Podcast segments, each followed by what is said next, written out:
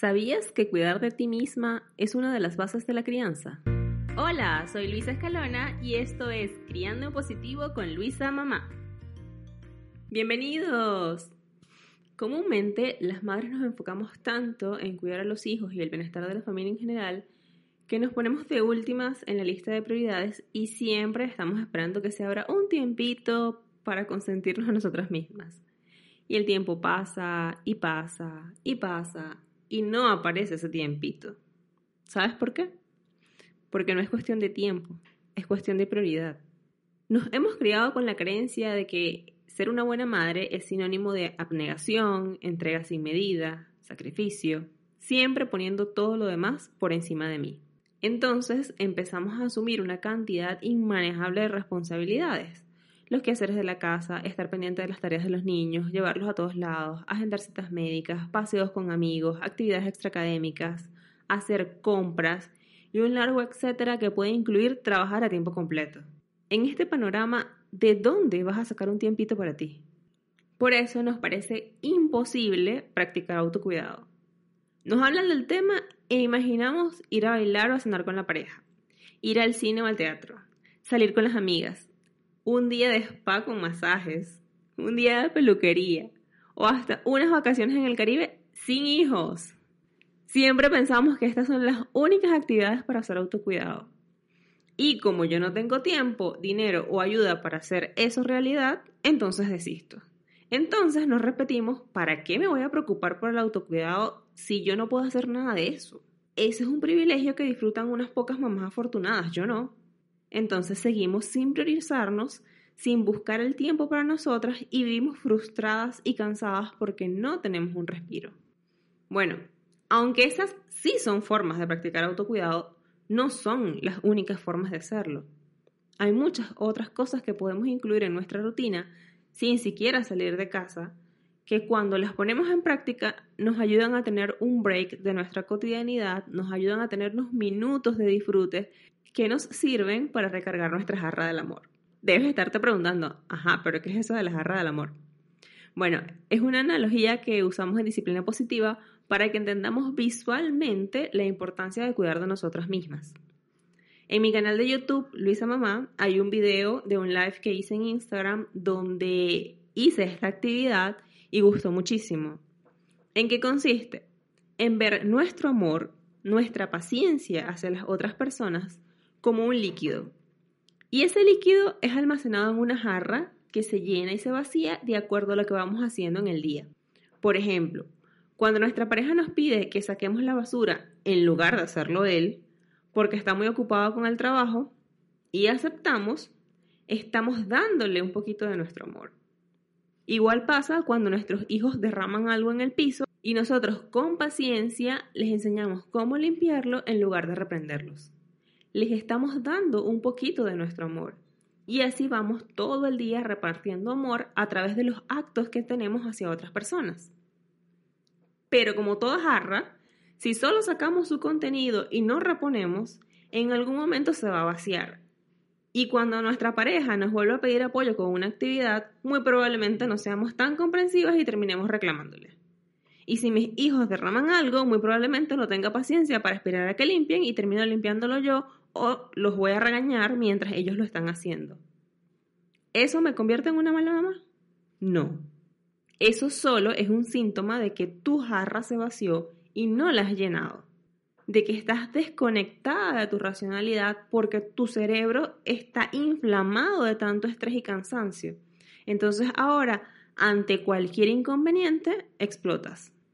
¿Cómo recargamos entonces la jarra del amor? Con autocuidado. No hay otra forma. Debes hacer algo que te dé placer, que disfrutes y que te ayude a reconectarte con tu racionalidad. Pero ¿cómo hago si no tengo tiempo, dinero ni ayuda para hacer ninguna de esas cosas que dije antes? Bueno, primero hay que ajustar nuestras expectativas y enfocarnos en el autocuidado factible, no el soñado, no el que vemos en las películas, no en el que vemos en las revistas, el que sí podemos hacer, el que podemos incorporar a nuestra realidad. Por ejemplo, te puedes levantar 15 minutos antes de que los niños se despierten y te tomas tu café o té o lo que sea sola y sin interrupciones o con tu pareja y conversan durante ese tiempo. O haces ejercicio o meditas. O sea, buscas cuáles son las cosas que a ti te gustan, que puedes hacer en ese tiempo, en ese momento del día y las empiezas a practicar. También puedes ver qué actividades estás haciendo que no son prioritarias y pudieses delegar en otra persona. Por ejemplo, la limpieza de la casa. O en lugar de hacer mercado en la tienda, haces mercado online y ese tiempo que estás ahorrando en ir y venir al supermercado, lo usas haciendo algo para ti. No es para ponerte a ordenar la habitación de los niños, no es para reorganizar tu closet, no es para hornear algún postre, no. Es un tiempo para ti, para hacer algo que te guste, que disfrutes y que sepas que te va a ayudar a recargar tu jarra del amor. Es cuestión de priorizarnos. En lo personal, este tema me ha costado muchísimo. Siempre estoy pensando, después lo hago, después hago esto, después empiezo tal cosa y al final nunca termino haciendo nada. Sin embargo, me di cuenta que caminar de la casa al colegio de mi hijo y di vuelta para llevarlo y buscarlo cuando tiene clases me ayuda muchísimo con mi humor y con mi nivel de estrés.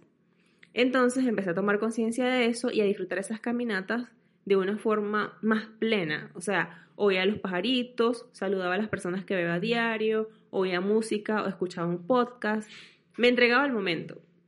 Eso me recargaba energía para asumir mi día.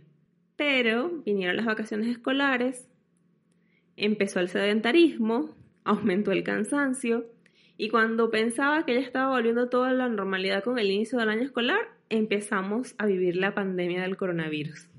Así que sigo sin caminar y siento que de verdad me hace falta. Debido a todo eso, decidí arrancar The 100 Day Project.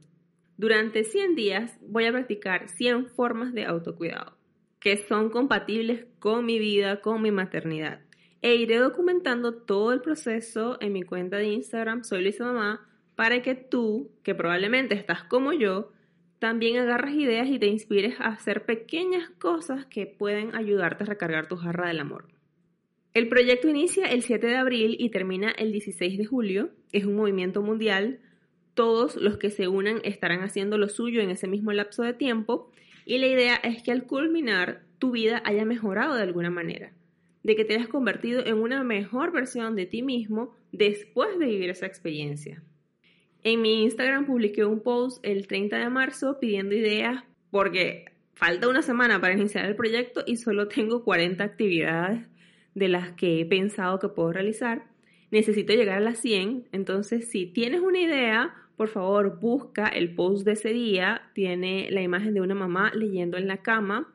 Y déjame un comentario, cuéntame qué ideas se te ocurren a ti que puedo hacer para practicar autocuidado sabiendo la realidad que vivimos todas las madres. Para serle sincera, estoy nerviosa y asustada por este proyecto es una responsabilidad enorme comprometerme de esta manera a hacer algo que me ha costado mucho y más ahorita que estamos en cuarentena. Pero además me estoy comprometiendo a compartirlo en mi cuenta de Instagram y eso significa que debo generar un post diario por 100 días. Eso tampoco es algo que yo haga de manera habitual, entonces va a exigir más de mí. O sea, no solamente es hacer la actividad, es documentarla y publicarla. Entonces, para poder cumplir con este proyecto, voy a tener que parar los episodios de este podcast hasta julio. De verdad es demasiado ambicioso querer cumplir con el proyecto y seguir produciendo un episodio semanal del podcast, estando además en cuarentena, cuidando a mi hijo todo el día, todos los días. O sea, de verdad no me da el tiempo. Espero que puedas acompañarme en este reto y que cuando retome el podcast estés allí esperando oír todos los aprendizajes que me quedaron de esta experiencia. Y de verdad quiero agradecerte por haber escuchado los episodios de mi podcast, por estar receptiva a mi mensaje y creer en mí, creer que yo puedo ayudarte a ser una mejor mamá. Por eso, de verdad, muchísimas gracias. Hasta pronto. Si te gustó este episodio, deja un comentario, compártelo con tus amigos y visita luisamamá.com barra DP, las iniciales de disciplina positiva, para consultar información sobre los cursos, talleres y acompañamientos que ofrezco como facilitadora certificada. Visita mi canal de YouTube Luisa Mamá y sígueme en Instagram arroba soy Luisa y arroba criando impositivo para que no te pierdas de ninguna publicación. Chao, hasta la próxima.